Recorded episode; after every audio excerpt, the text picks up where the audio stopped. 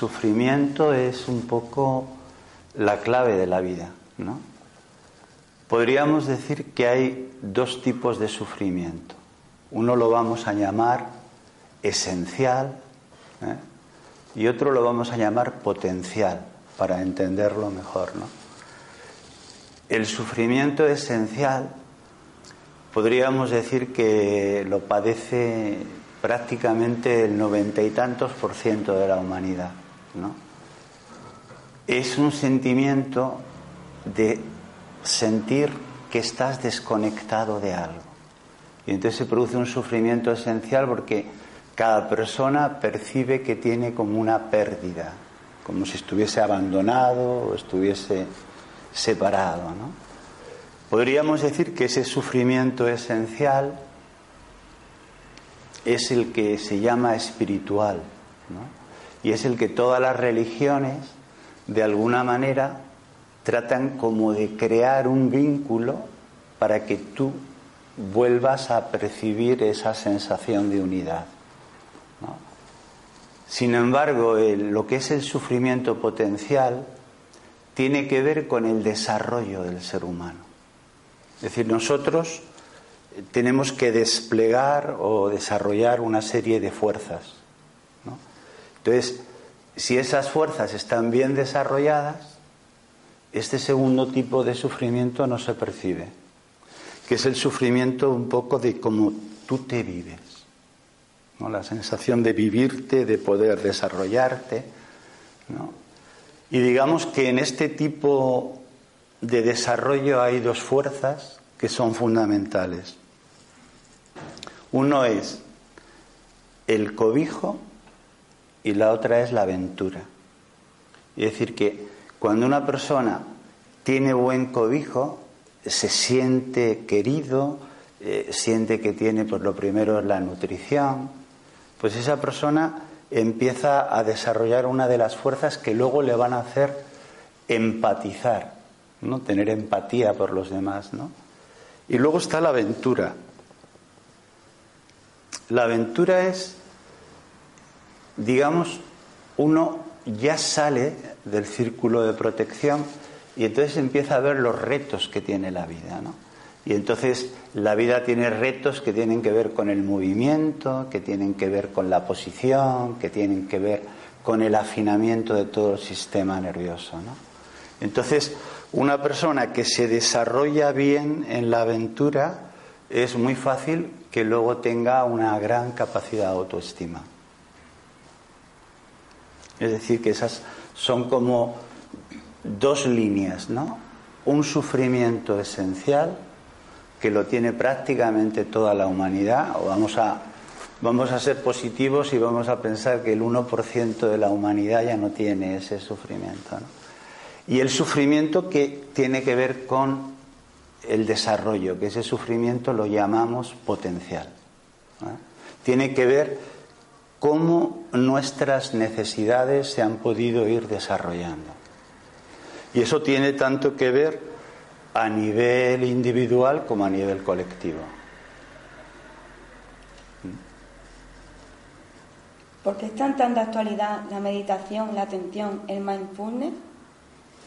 Sí. Digamos que el estado de observación es un estado que te permite, cuando es sostenido, ver más y verte, conocer más y conocerte. ¿no? Entonces es un estado, digamos, totalmente asociado al tiempo presente. Entonces, Quizá estaría también muy bien que nos demos cuenta que no es observación. Por ejemplo, la opinión no es observación. Cuando yo opino, ¿no? Eso ocurre en mi mente discursiva. Yo puedo tener una opinión de un tipo, de otra, pero opinar no es observar. ¿eh? Luego, juzgar no es observar. El juicio significa que tú te posicionas ante algo, pero la observación no es juicio. la observación tampoco es espera. No es espera, no es juicio, no es opinión, pero tampoco es intervención. Es decir, cuando yo observo, no tengo por qué intervenir sobre lo observado. Me puedo permitir que lo observado sea como quiera ser. Y de alguna manera, la observación implica una relación abierta. Cuando tú observas, no quieres que lo observado cambie, sino lo permites que se desarrolle como se quiera desarrollar. Entonces, una vez que sabes lo que no es observación, es muy importante ver por qué está tan de moda o de, tan, de tanta actualidad, ¿no? ¿Qué es lo que trae el estado de observación? ¿Qué es lo que provoca en la persona? ¿no? Pues, por ejemplo, si nosotros observamos a un objeto, cuando digo un objeto, pues imagínate que vamos a una charla, ¿no? Y cuando nosotros observamos al conferenciante, vemos que está hablando, percibimos mejor el objeto, es decir, sabemos más del objeto cuando observamos, ¿no? Eso es muy interesante porque aprendemos más, conocemos más. Luego, cuando yo conozco más del objeto, puedo responder mejor a aquello que conozco. Es decir, que no solamente percibo más matices, sino que mi manera de relacionarme y de responder con eso, cuando digo objeto puede ser una persona, una circunstancia, eh, cualquier cosa. Entonces, mi capacidad de responder es mucho más profunda. Y te diría yo incluso a veces está muy conectada con lo más profundo de mi inteligencia. ¿no? Hay un tercer punto que es muy importante y es cuando yo estoy manteniendo un enfoque y estoy observando, no estoy en un estado, podríamos decirlo, de dispersión no estoy saltando de un lado a otro. Entonces, cuando no estoy saltando de un, lado, a otro, es como si el cerebro estuviese en lo que se llama una modalidad de aprendizaje y no en una modalidad un poco de estrés, ¿no? Entonces, eh, la mente eh, se canaliza, es como si la inteligencia se canalizase hacia el objeto que observa. Eso también es muy importante. ¿no? Luego hay un punto que también es muy importante cuando tú observas y es que empieza a cambiar la percepción de lo observado. No solamente hay más matices, sino se abre mucho más todo el campo de observación. ¿no? ¿Cómo se define un yogi y cómo es el yoga particularmente en nuestro país? Un yogi se dice que es, digamos, aquella persona que tiene el estado de yoga. Entonces, el estado de yoga es un estado donde la atención, el, y te diría el sentimiento, iba a decir el cariño, el sentimiento están en la acción.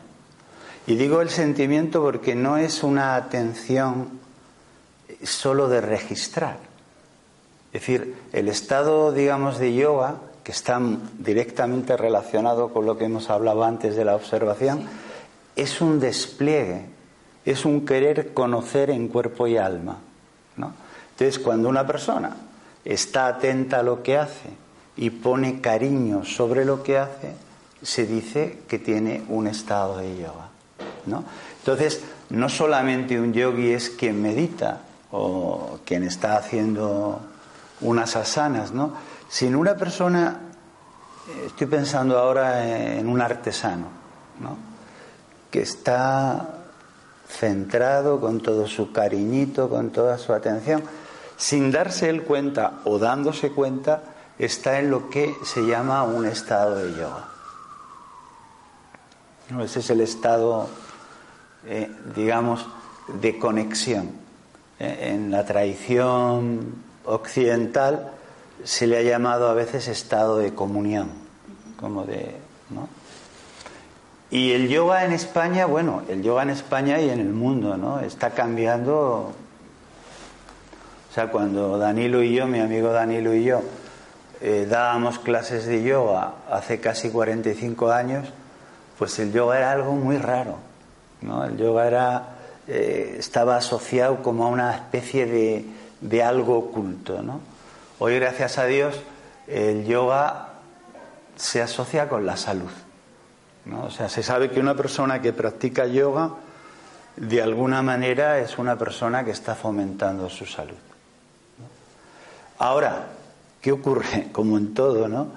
Cuando algo crece mucho, cuando hay una demanda enorme y hoy, como iba a decir yo, pegas una patada y, sale un profesor de yoga. Es decir, en todos los lados el yoga como se asocia a la salud es muy demandado. Pues a veces eh, la gente que tiene que impartir clases de yoga no está tan formada como sería, digamos, lo más apetecible. Y entonces, eh, aquí en Andalucía, a través del Instituto Andaluz del Yoga, estamos tratando de crear, ¿no? Pues realmente una entidad eh, donde la persona se pueda sentir eh, potente y bien formada y a la vez respaldada. ¿no?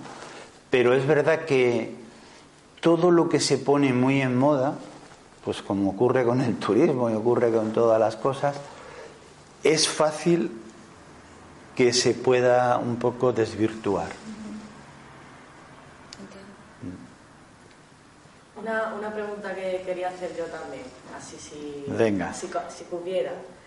El, en el yoga hay unos estados también, como tú a veces nos cuentas en las clases, como, mm, y, igual me equivoco, ¿eh? Moksha o mocha. Moksha. Moksha. ¿Podrías explicarnos cómo, en qué consiste ese estado que es como parecido al que tú estabas hablando del artesano, ¿no? De esa Sí. dedicación especial, ¿no? Por Sí. llamarlo. Sí, sí. Bueno, el, el estado de moksha significa literalmente separación. El que, perdón, no separación, el que ha roto el espejismo de la separación. ¿eh? O sea, moksha es el liberado. ¿De qué está liberado? De la separación. Nosotros